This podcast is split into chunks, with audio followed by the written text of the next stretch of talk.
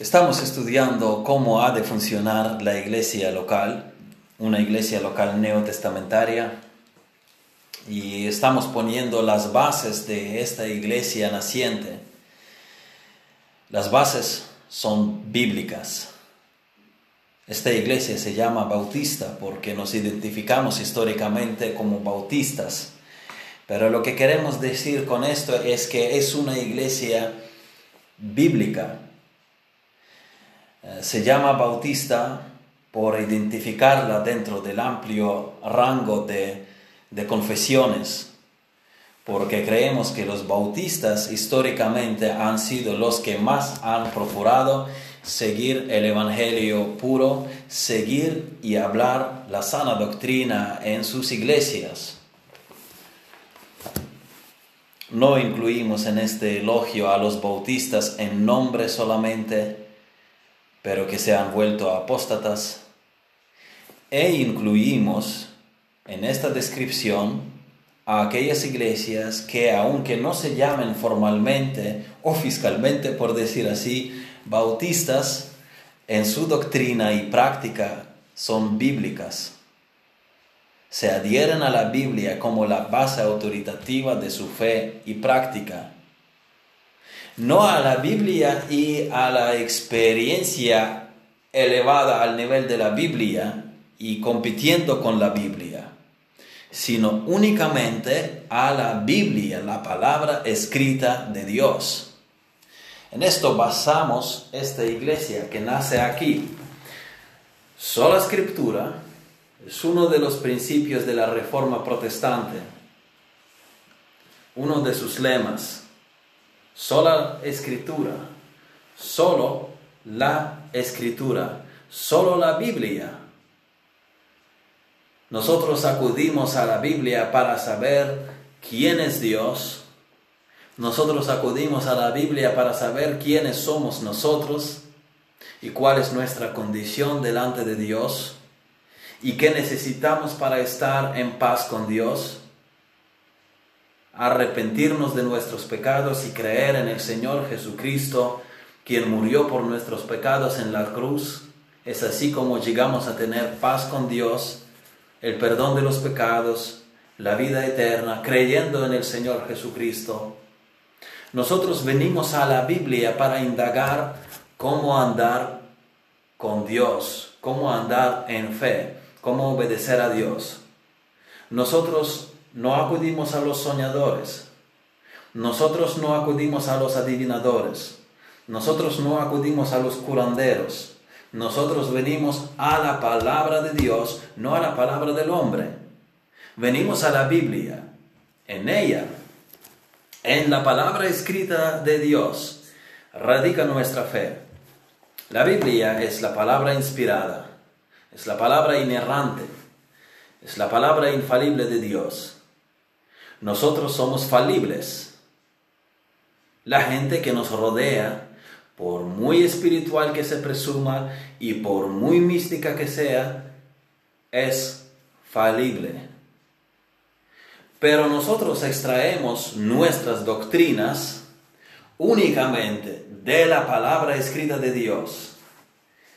Únicamente de la palabra escrita de Dios. Todo lo que creemos acerca de Dios, acerca del hombre, acerca del pecado, acerca de Jesucristo, acerca de la salvación, acerca del Espíritu Santo y los dones espirituales, acerca de la santificación, acerca del ministerio cristiano, acerca de todos los temas tratados en la Escritura, lo extraemos de la Biblia y aquello que es acerca de la iglesia. Venimos a, a las escrituras para saber qué es lo que Dios enseña acerca de su iglesia. Creemos en la iglesia local, defendemos la iglesia local. Las iglesias en Apocalipsis capítulos 2 y 3 eran asambleas locales, cada una tenía su personalidad. Esto no es una iglesia global, esto no es una denominación.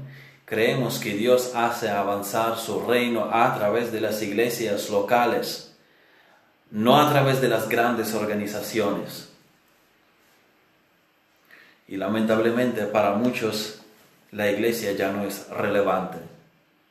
Esa es la conclusión a la que llegaron muchas personas. Nosotros creemos que un cristiano debe ser incorporado en una asamblea local de los creyentes en Jesucristo y operar dentro del cuerpo local de los creyentes. Amén. Y de la palabra aprendemos cómo ha de funcionar una iglesia local neotestamentaria. La Biblia prescribe una cierta manera de supervisión en la iglesia. La Biblia prescribe cómo ha de ser su liderazgo, el liderazgo de la iglesia. Dios ha instituido dos cargos en la iglesia, obispo y diácono. Y Dios en su palabra da un claro retrato de quiénes son estos hombres que son cualificados para esos cargos y qué es lo que deben hacer. Seguimos hablando de los requisitos de los diáconos. Hoy tenemos la segunda y concluyente parte. Vamos a leer la parte restante del pasaje relacionado con los diáconos, diáconos de 1 Timoteo capítulo 3. 1 Timoteo 3, versículos de 11 a 13. Leamos la palabra de Dios. Las mujeres asimismo sean honestas, no calumniadoras, sino sobrias, fieles en todo. Los diáconos sean maridos de una sola mujer y que gobiernen bien sus hijos y sus casas, porque los que ejerzan bien el diaconado ganan para sí un grado honroso y mucha confianza en la fe que es en Cristo Jesús. Señor, te pedimos que tú nos des luz para entender las verdades de tu palabra y ayúdanos a aplicarlas correctamente en tu iglesia, en la iglesia local. Gracias a ti por tu palabra, gracias por tu iglesia. Pedimos gracia para entender, tu verdad y ponerla por obra. En el nombre de Jesús. Amén. Así que abordaremos hoy tres puntos, estos tres puntos, cada uno cada punto corresponde a uno de los versículos del pasaje leído en su orden respectivo. Versículos 11, 12 y 13. Así van a ser tres puntos. Primero, hablamos de las esposas de los diáconos. Porque el versículo 11 es acerca de las esposas de los diáconos. Lo vamos a aclarar que no son diaconisas, son esposas de los diáconos. Las mujeres asimismo sean honestas, no calumniadoras, sino sobrias, fieles en todo. Segundo, nuestro pasaje habla de los hogares de los diáconos, dice los diáconos sean maridos de una sola mujer y que gobiernen bien sus hijos y sus casas. Y tercero, nos habla el pasaje del buen ejercicio del diaconado y recompensa por el mismo. Aquí dice, porque los que ejerzan bien el diaconado ganan para sí un grado honroso y mucha confianza en la fe que es en Cristo Jesús. Hay, hay ciertas ganancias por un buen ejercicio del diaconado. Así que vamos a empezar. Primero entonces, la palabra impone también requisitos para las esposas de los diáconos. Dice las mujeres asimismo sean honestas, no calumniadoras, sino sobrias, fieles en todo. Algunos han preguntado, porque si se trata de las esposas de los diáconos, preguntado por qué no se mencionan requisitos para las esposas de los obispos.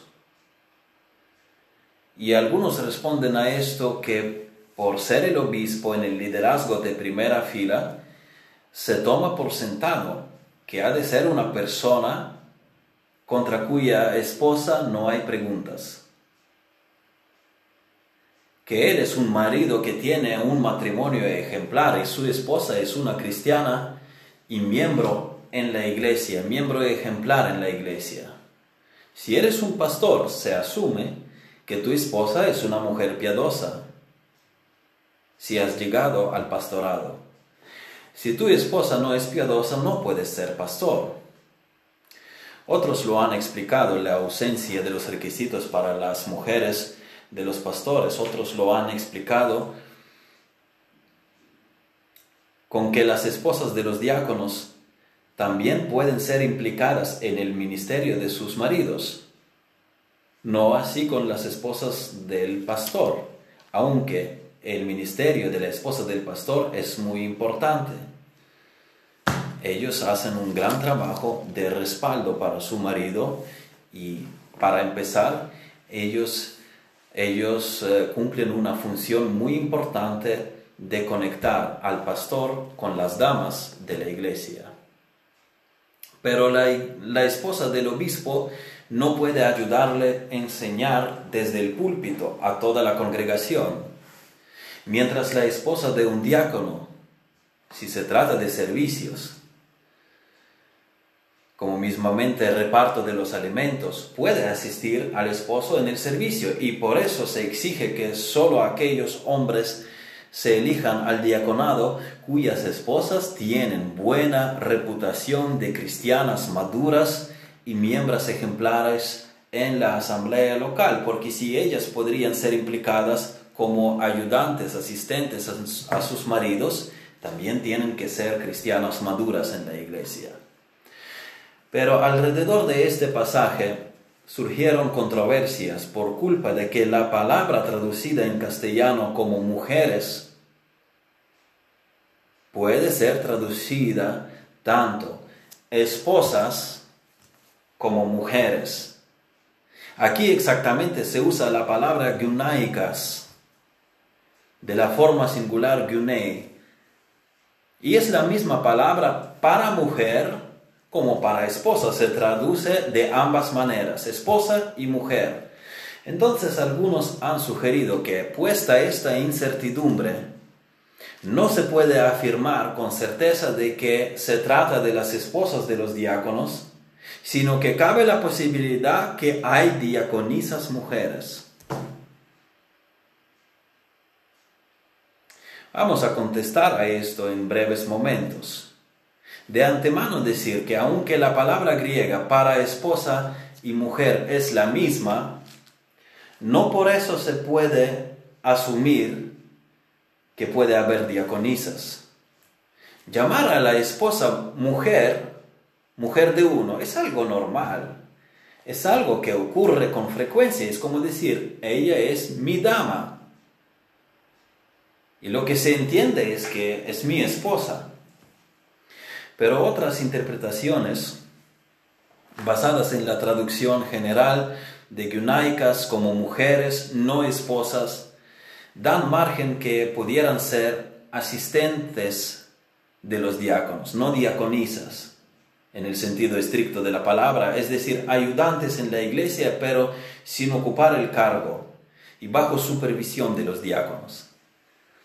No hay problema con eso siempre que, su tarea sea servir, no dirigir, por ejemplo, visitar a los enfermos, visitar a las mujeres, ayudar a las mujeres, ayudar en el parto, que podría ser el caso en el primer siglo, ayudar con alimentos, ministrar la benevolencia, adornar el edificio de la iglesia si lo hay, ayudar a los candidatos al bautismo con su vestuario al salir del agua. Hay muchas cosas que deben hacer las mujeres.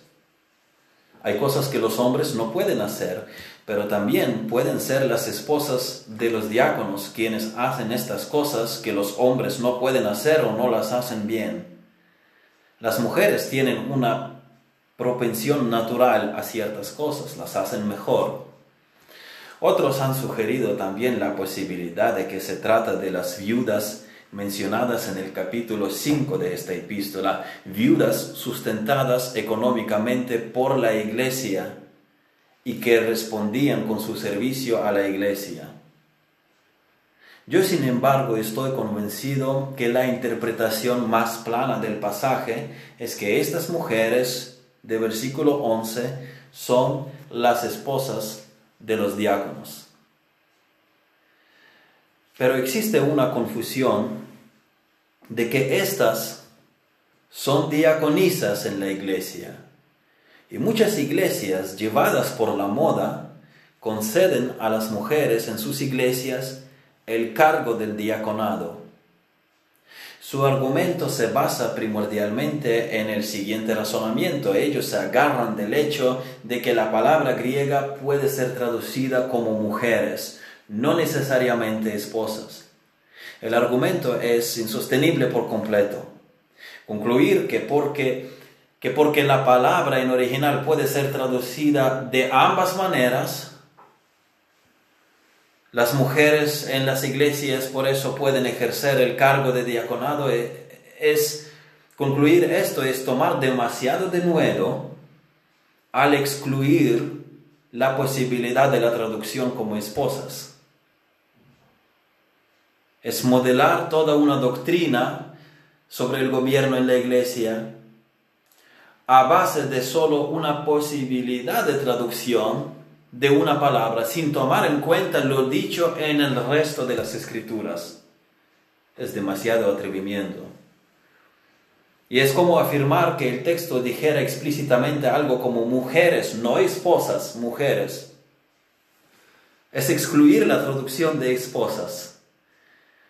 Pero para defender ese error de que se trata de diaconisas, ellos se respaldan con estas ideas. Primero, ellos dicen que el versículo dice a sí mismo. Nosotros leemos en versículo 11 las mujeres a sí mismo. En versículo 8 también hallamos a sí mismo. Los diáconos a sí mismo deben ser honestos, sin doblez. En versículo 8 a sí mismo fue una transición de los obispos a los diáconos. Y ahora dicen esta palabra otra vez se encuentra en el versículo 11 esta palabra entonces debería servir también de transición para otro cargo más, para las diaconisas, después del obispo, después de los diáconos y ahora asimismo también las diaconisas. Es su primer razonamiento. Segundo, ellos dicen que la ausencia del pronombre sus, porque no dice sus mujeres, dice las mujeres, la ausencia del pronombre sus, es decir, sus mujeres, no habla a favor de esposas de los diáconos. Y tercero, ellos dicen que Pablo no, no habla de las calificaciones para las esposas del obispo, de los obispos. Y es por eso no tendría sentido de que incluyera las, eh, las características que tienen que tener las esposas de los diáconos, sino habló de las esposas de los obispos. Respondemos a esto breve y fácil. Primero, el apóstol Pablo no necesariamente usa la palabra a sí mismo para introducir otro cargo. Pablo simplemente pudo haber usado esta palabra para unir las dos partes del pasaje. Es más, el contexto sugiere que no hubo ninguna transición, no hubo ningún nuevo cargo. Toda la sección trata sobre los diáconos. Porque después del versículo 11, versículo 12, vuelve a hablar de los diáconos. Los diáconos sean maridos de una sola mujer. Toda la sección trata sobre los diáconos. No hay ninguna transición aquí, no se, no se, la, se ve. Sería extraño hablar primero del oficio de los diáconos, luego de las diaconisas y luego sin transición volver a los diáconos como quien dice, oh disculpen, olvidé decir de los diáconos que tienen que ser marido de una sola mujer. Lo que tenemos aquí son sencillamente las calificaciones para pastores, versículos de 1 a 7, y las calificaciones para los diáconos, versículos de 8 a 13. Y entre estos últimos van incluidas las calificaciones para ser una esposa piadosa. Eso es obvio desde el contexto. Esa es la única posibilidad realista. Es imposible defender otra interpretación fuera del contexto. Lo que quiere decir Pablo es que la esposa de los diáconos es de vital importancia. Si la esposa de alguien no es piadosa, no se le puede considerar al hombre para ser un diácono. Segundo, aunque sus el pronombre sus es ausente, es implicado. Así como se implica que se trata de los hijos de los diáconos, en el versículo 12 dice, los diáconos sean maridos de una sola mujer y que gobiernen bien sus hijos y sus casas. Sus hijos pone a Reina Valera, ¿no?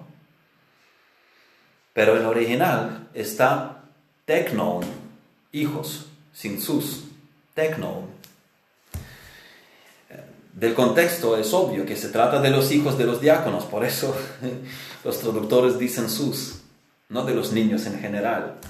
Así es evidente del contexto que son esposas de los diáconos, así como son los hijos de los diáconos, así también son las mujeres de los diáconos, sus esposas. Así que la construcción del texto sugiere traducir así sus esposas, así como sugiere traducir versículo 12 sus hijos. Tercero, que Pablo no habla de las calificaciones de la esposa del obispo, Esto es una especulación ingrata. ¿Y si no habla de las esposas del obispo, qué? ¿Por qué debería hablar? Más bien deberíamos pensar por qué Pablo menciona los requisitos para las esposas de diáconos. ¿Cuál es la tarea del obispo? Enseñar la palabra. Su esposa no puede ayudarlo en eso en el púlpito, habíamos dicho. Ella no puede subir con su marido al púlpito. Pero un diácono está sirviendo a las necesidades prácticas de la congregación para que la esposa de un diácono pueda ayudarla. Entonces, Pablo da también requisitos para las esposas, para cómo deben ser las, las mujeres de los diáconos. Algunos se refieren luego a Febe en Romanos 16.1 Romanos 16.1, que nuestro hermano René nos había leído al principio, menciona a Febe, que es diaconisa. Y dice aquí, os recomiendo además nuestra hermana Febe, la cual es diaconisa de la iglesia en Sencrea. Ahí tienen, dicen, diaconisa. Febe es diaconisa. Y efectivamente en Romanos 16.1 se usa la palabra diáconon de diáconos, servidor. En aquel entonces no existía palabra diáconos en género femenino, esta palabra apareció bastante más tarde, ah, así, así que se usa también aquí en Romanos 16.1 la palabra servidor en género masculino relacionado a Febe. Pero tenemos que entender que la palabra diáconos eh, se usa para definir servidor en general. Diáconos se usa tanto en el sentido general con mucha frecuencia como en el sentido técnico. Ahora veremos ejemplos. Febe es servidora en el sentido general. La Biblia en inglés de Rey Jacobo traduce diáconos en Romanos 16.1 como servant, mientras para los diáconos en 1 Timoteo 3, la versión autorizada, la del Rey Jacobo, tiene palabra deacons porque tenemos que distinguir entre el uso general de esta palabra, en el sentido de servicio que todos nosotros tenemos que brindar en la iglesia local, y el uso técnico, denotando un cargo de liderazgo en la iglesia. No es lo mismo llamar anciano a una persona mayor y decir que el pastor de la iglesia es anciano anciano, indicando en este caso a su posición de liderazgo. Hay que distinguir el uso de la palabra en su sentido general y en el sentido técnico. Algo parecido pasa con la palabra curios en el Nuevo Testamento. Señor, aplicada a Jesucristo, indica a la deidad de Jesús, porque la palabra griega curios es equivalente al Señor en relación a Dios en el Antiguo Testamento. Porque significa esto, Señor, tenedor, amo. Pero curios también se usa en el Nuevo Testamento en el sentido general, cuando se dirige a una persona de alto rango, como por ejemplo en Mateo capítulo 27, 63. Mateo 27, 63. No tenemos que concluir que siempre que se encuentra la palabra curios es una referencia a, a Dios o al Señor Jesucristo. Mateo 27, 63, creo. Sí, diciendo Señor, nos acordamos que aquel engañador dijo, viviendo aún después de tres días resucitaré. Eso lo habían dicho los principales sacerdotes y, y llaman así al Pilato, Señor. Señor aquí es la misma palabra con que Cristo es llamado el Señor en el Nuevo Testamento, Curios. Lo mismo pasa con la palabra diáconos. Hay uso general y uso técnico, uso aplicado al cargo en la iglesia. Todos somos llamados a servir, pero no todos, no todos somos llamados al ministerio de diácono. Miren las ocasiones del uso de esta palabra. Por ejemplo, Juan capítulo 10, versículo 26. Aquí dice, perdón, era 12, 26. Dice, si alguno me sirve, sígame, y donde yo estuviere, allí también estará mi servidor, mi diáconos. Si alguno me sirviere, mi Padre le honrará. Servidor aquí es traducción de diáconos. Si el versículo quisiera decir diácono en español, diácono, en lugar de servidor, esto no tiene sentido. Esto, esto incluso, eh, entonces esto diría, y donde yo estaré ahí también estará mi diácono. Y la esposa del diácono, ¿dónde estará entonces? Y los pastores, ¿dónde van a estar? El primer uso de la palabra diáconos es el general, el que sirve. U otro ejemplo, Mateo capítulo 10, versículo, perdón, capítulo 20, versículo 28. Aquí encontramos verbo, no sustantivo. Como el Hijo del Hombre no vino para ser servido, sino para servir y para dar su vida en rescate por muchos, servir. Aquí no es, dijimos, no es un sustantivo, es un verbo con la misma raíz en ambos casos, ser servido y servir. Cuando Cristo dice servir, diaconesai, evidentemente no se está refiriendo al cargo del diácono. Cristo vino a servir, a dar su vida en rescate por muchos. Servir en el sentido general, diaconizar, no en el sentido de ocupar el cargo en una iglesia local, en Éfeso por ejemplo. Todos somos llamados a servir. Todos somos llamados a diaconizar en el sentido general, aunque no todos serán diáconos. Hay una diferencia entre todos los siervos cristianos y los diáconos cristianos. Febe, la palabra diáconos es ambigua y ella es una servidora como todos nosotros. Quizás era una mujer rica y usó su dinero porque Pablo dice que ella ayudó a muchos y hasta a él mismo. Miren el versículo 2 de Romanos 16. Él dice que la recibáis en el Señor como es digno de los santos y que la ayudéis en cualquier cosa en que necesite de vosotros porque ella ha ayudado a muchos y a mí mismo. Ella tenía un corazón servicial. Pero eso la convierte en el titular de un cargo en la iglesia. No, porque no hay cargo de diaconisa en la iglesia. Existe el cargo del pastor y el cargo del diácono, no de diaconisa.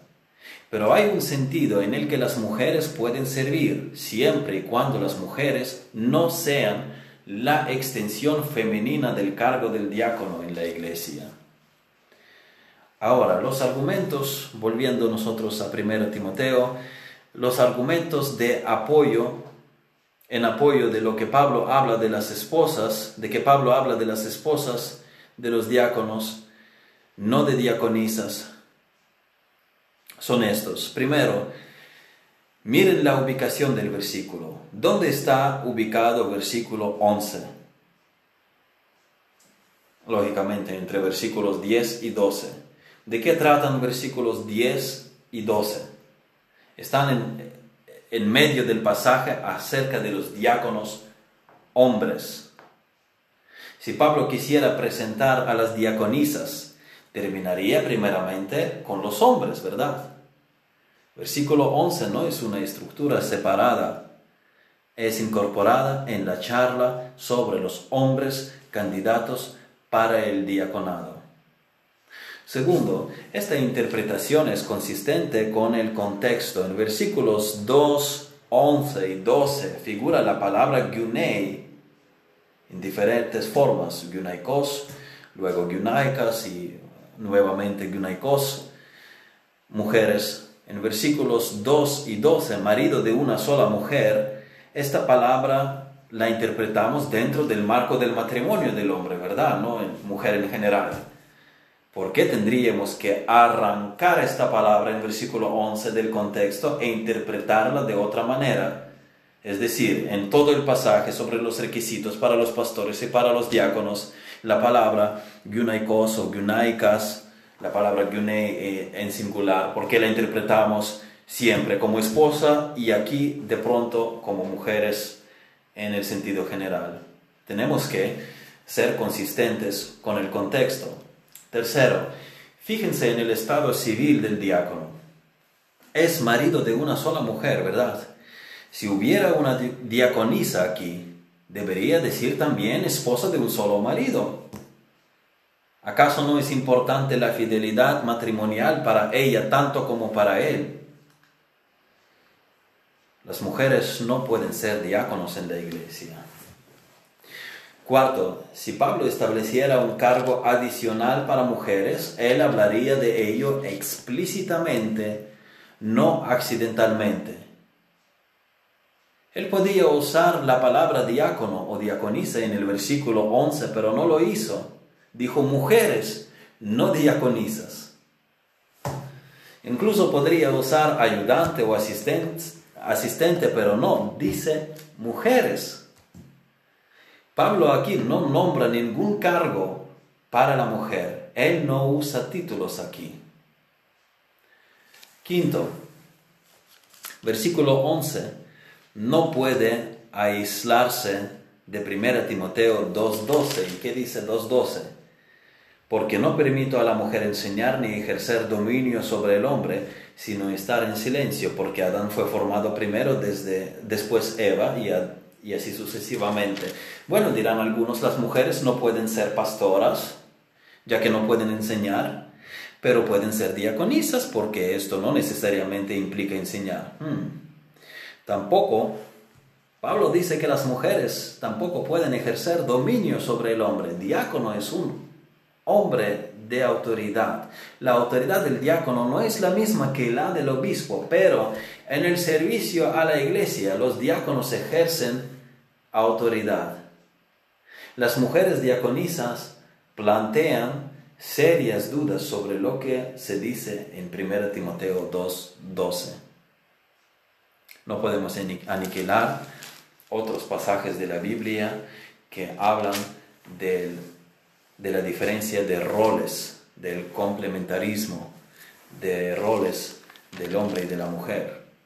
Siguiente, el Nuevo Testamento carece de evidencia concluyente para las mujeres diaconisas, mientras que cientos de evidencias apuntan a las esposas de los diáconos, no a las mujeres diaconisas.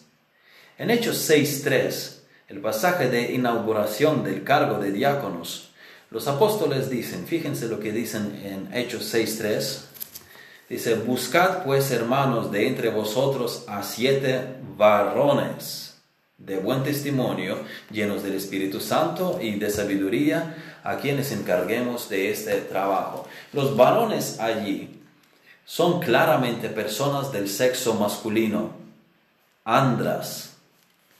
No es la palabra general que se usa para los seres humanos, sino específicamente, empáticamente, varones. Y séptimo, en el pasaje se trata de la imagen de la familia del diácono. Nuevamente volvemos a su contexto. Es acerca del retrato completo del diácono. Primero sus características personales como hombre piadoso, luego su matrimonio y después sus hijos. Esta es una lectura plana. Sus esposas, sus hijos, su familia deben ser ejemplares. No hay nada más aquí.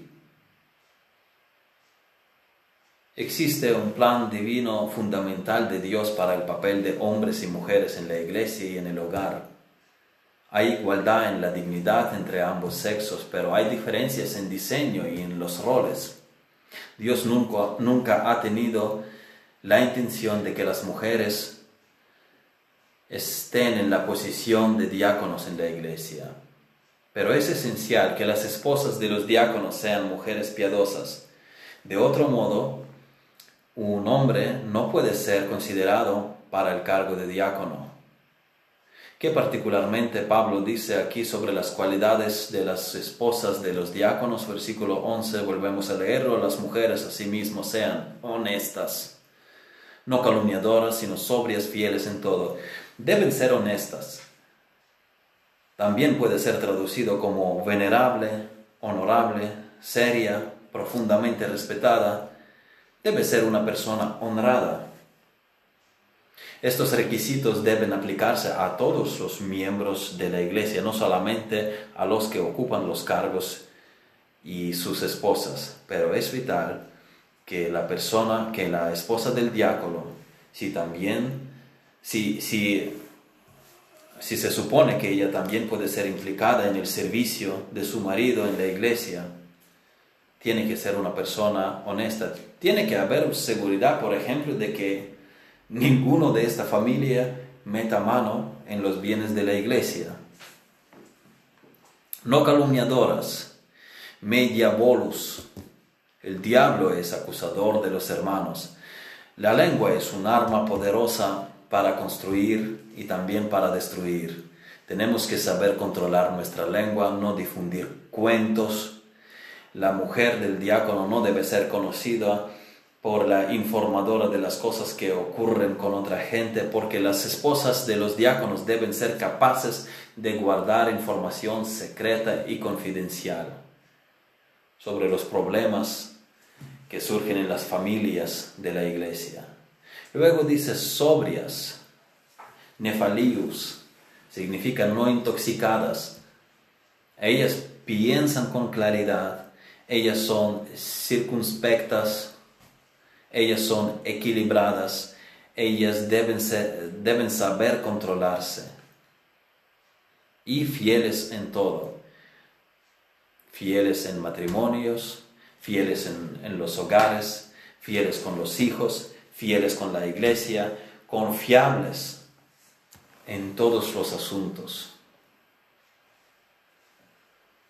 Así que no se trata solo del candidato mismo, sino de él primero, pero también de su familia.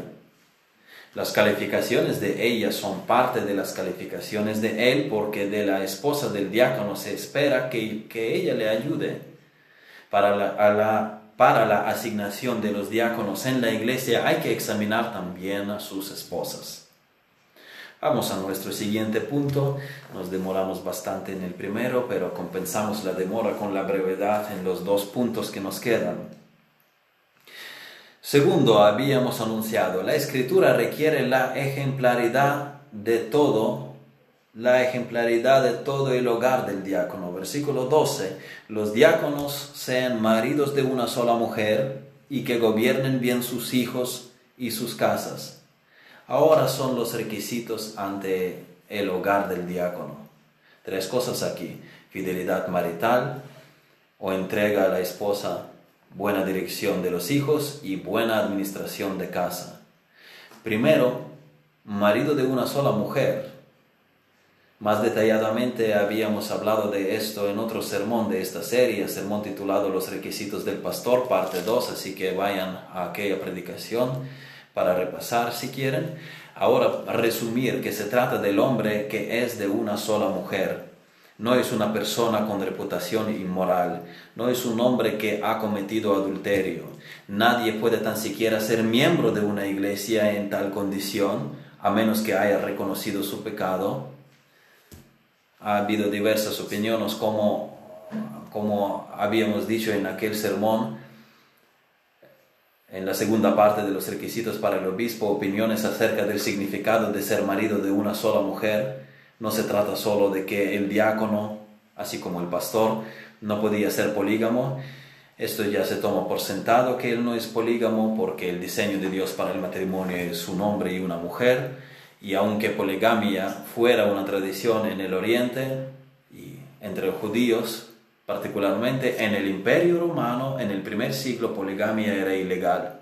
Pero para los que buscaban pecado, esto no era un problema porque sexo era fácilmente accesible. Que el obispo y los diáconos tuvieran que estar casados para ejercer el ministerio, eso tampoco es la, es la idea del texto, porque Pablo no tenía esposa y aún así ejercía ministerio. Y además, si seguimos esta lógica, tampoco podrían ser pastores y diáconos los que no tenían hijos, porque el texto exige tener a los hijos en su gestión, gobernar bien a los hijos. Entonces, si no tienen hijos, no tienen a quien gobernar, no pueden ser ni pastor ni diácono. No, no es esta la idea del texto. Se trata de que los que tienen conquistado el área de la pureza sexual pueden ser considerados como candidatos para el ministerio en la iglesia. Repito que viviendo en estos pecados no se puede tan siquiera ser miembro en una iglesia local. Lo que pasa es que los miembros se restauran tras el arrepentimiento, tras la confesión, y se acogen nuevamente en la congregación. Pero cuando se trata de encomendar a una persona al ministerio, se le mira todo su historial y buena trayectoria de la fidelidad marital.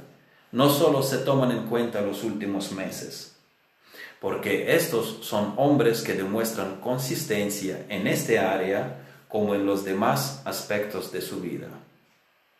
Así que la expresión aquí es idiomática y se trata de pecados y transgresiones. Aquí es más cualidad moral que una directriz técnica. En Éfeso, por ejemplo, se trata de la fidelidad a la esposa, no de no ser un polígamo, ya que poligamia, dijimos, no era un problema en el imperio romano. La iglesia tenía que estar segura que el pastor de una iglesia como era en Éfeso y los diáconos de la iglesia no tuvieran concubinas, que no fuesen al templo de las prostitutas. Si no era, eh, si no era el caso, estaban descalificados para el ministerio debe haber un alto nivel de fidelidad matrimonial.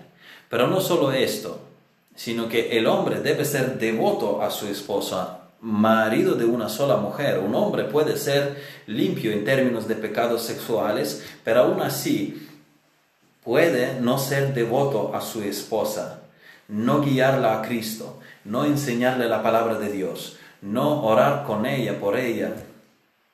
El hombre que no haga el hombre que no lo haga, que no es devoto así a su esposa, falla a su esposa. El marido es el líder espiritual en su casa. La debe guiar hacia Cristo. Luego nuestro pasaje dice que gobiernen bien sus hijos. Gobernar significa presidir, estar a cargo de, ser un buen administrador, si un diácono tiene hijos, estos deben ser conocidos como hijos obedientes, hijos disciplinados. Se requiere de los diáconos que demuestren su influencia piadosa sobre los hijos. Hay sin embargo omisión del versículo 5. En el caso de diácono hay omisión de lo que se, se aclara en relación a los pastores. Versículo 5 dice, pues el que no sabe gobernar su propia casa, ¿cómo cuidará de la iglesia de Dios? Y esta omisión para los diáconos se debe a que los diáconos no deben supervisar la iglesia. Los obispos supervisan.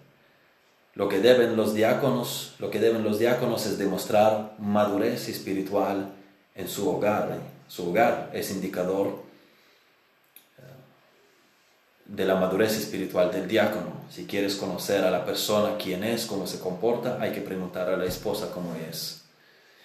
Si no pueden manejar la disciplina en sus familias, ¿cómo pueden manejar la disciplina en la iglesia? Los hijos reflejan lo que los padres han sido capaces de aportarles y cómo han invertido sus vidas. Si han estado leyendo los periódicos y viendo partidos de fútbol después del trabajo o si se han dedicado a la instrucción de los hijos. ¿Significa esto que los niños deben ser cristianos? El texto no dice esto. Nosotros siempre esperamos de los líderes que sus hijos sean cristianos, pero debemos tener cuidado de no ejercer una presión indebida sobre los hijos y así causarles daño espiritual cuando ellos hacen una profesión externa en lugar de la obra regeneradora del Espíritu Santo. Nosotros no podemos controlar la salvación de nadie. Esto es el dominio soberano de Dios. Pero los niños en casa deben comportarse como es debido. No deben ser rebeldes, no deben ignorar la autoridad de los padres, yendo y viniendo cuando quieran. Y finalmente nuestro pasaje dice, el diácono debe también gobernar bien su propia casa. Su hogar debe estar en orden. Este debe ser un hombre que sabe hacer las cosas en casa, sabe gobernarla, que sabe administrar bien su tiempo y esto se refleja en su relación con la esposa, con los hijos y con buena gestión del hogar. Este es un hombre que cuando tiene tiempo libre se pone a reformar, por ejemplo, o ordenar algo en casa en lugar de jugar videojuegos. Es un hombre que provee para su hogar, la falta de disciplina, la falta del orden, la falta de capacidad de trabajo es falla en el carácter cristiano. Así que hay que crecer en la madurez espiritual antes de aspirar al ministerio. Todos los cristianos tienen que crecer en la madurez espiritual. En esta serie nosotros repetimos que los requisitos son para todos porque de quienes la iglesia elige sus obispos y diáconos de los miembros de la iglesia. Entonces todos tienen que crecer en todos estos aspectos. Y tercero, llegamos a nuestro último punto, el buen ejercicio del diaconado y su recompensa. Versículo 13, porque los que ejerzan bien el diaconado ganan para sí un grado honroso y mucha confianza en la fe que es en Cristo Jesús. Primero, ¿qué es un buen ejercicio del diaconado? Esto no es simplemente trabajar bien. Aquellos que usan bien el cargo de diácono trabajan en este cargo con alegría. Pero antes que esto, es hacer el servicio que la palabra de Dios demanda hacer. Los diáconos deben cumplir el papel bíblico que se les asigna no el que se espera de ellos por tradición, por la cultura, por la moda. Tienen que servir bíblicamente.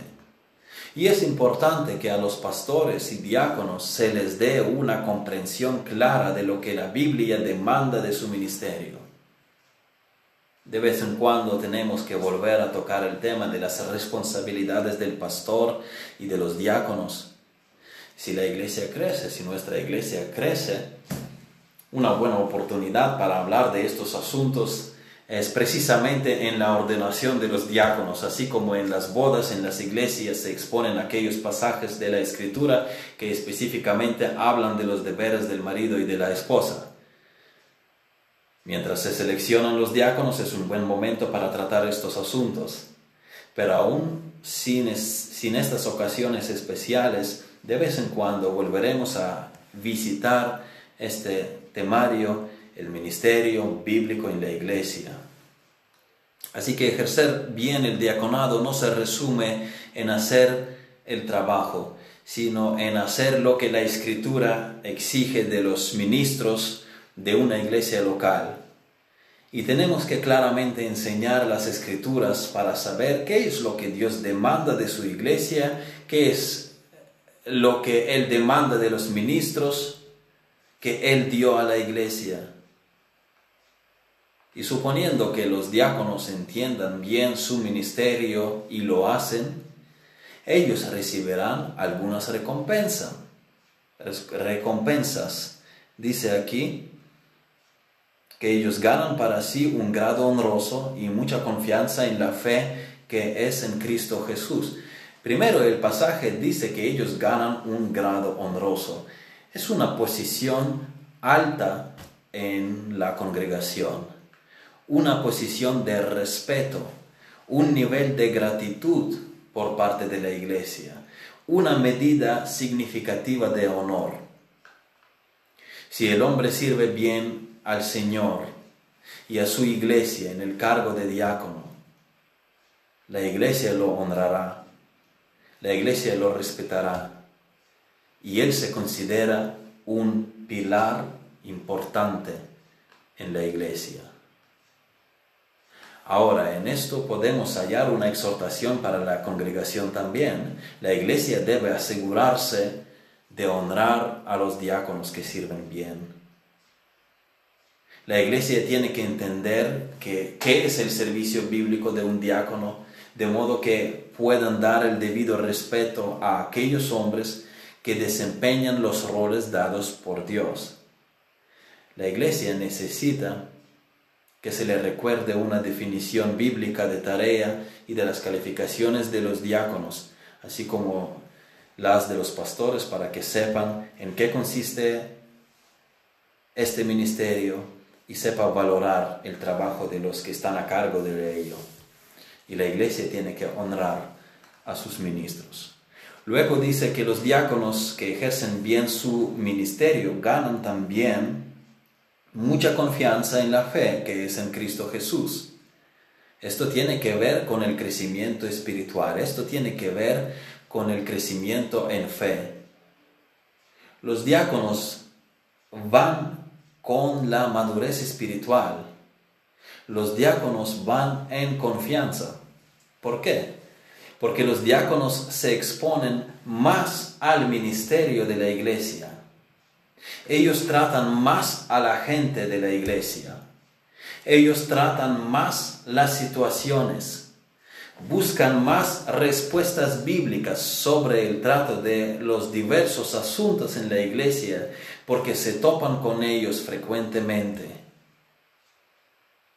Es como me han dicho de joven, todavía yo estando en Ucrania, me han dicho, Qué bien que te permiten predicar en la iglesia, porque es mejor incluso para tu crecimiento espiritual el hecho de que predicas.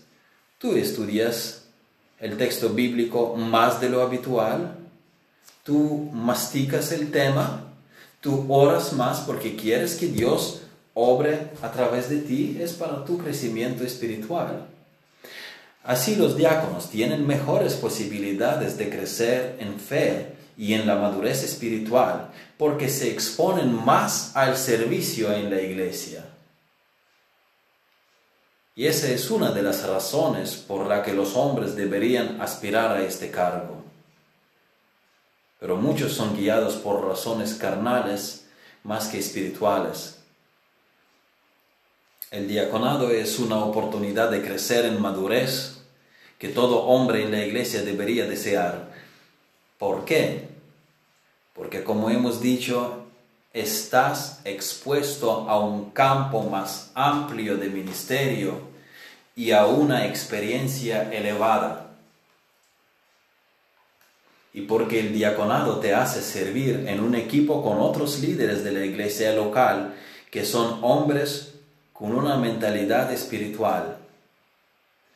Tienes la relación con los pastores, con otros diáconos, todos seleccionados según el criterio bíblico. Tienes el privilegio de frecuentar más el contacto con la gente en la iglesia que es más madura espiritualmente. Estás en el equipo del liderazgo. Esta es una posición estratégica y por lo tanto es una bendición especial para quienes ocupan el cargo de diácono, espiritualmente hablando. Y luego esto puede ser un paso en la dirección a la predicación, aunque del diácono no se requiere que predique, pero puede predicar. Si el hermano tiene el don para enseñar la palabra de Dios, el estar de manera más devota involucrado en el ministerio de la iglesia, al estar en un cargo le facilita mejor visión de las necesidades de la congregación, al igual que el ejercer el diaconado inspira más confianza en el predicador, porque se supone que es un hombre maduro, ya que está en el cargo, ya que ha llegado allí. La iglesia lo seleccionó por ciertas calidades. Y entonces lo que habla desde el púlpito, eso debe funcionar en su vida también. Y aunque esto no menciona aquí en el texto, hay una recompensa celestial para todos aquellos que sirven a Dios.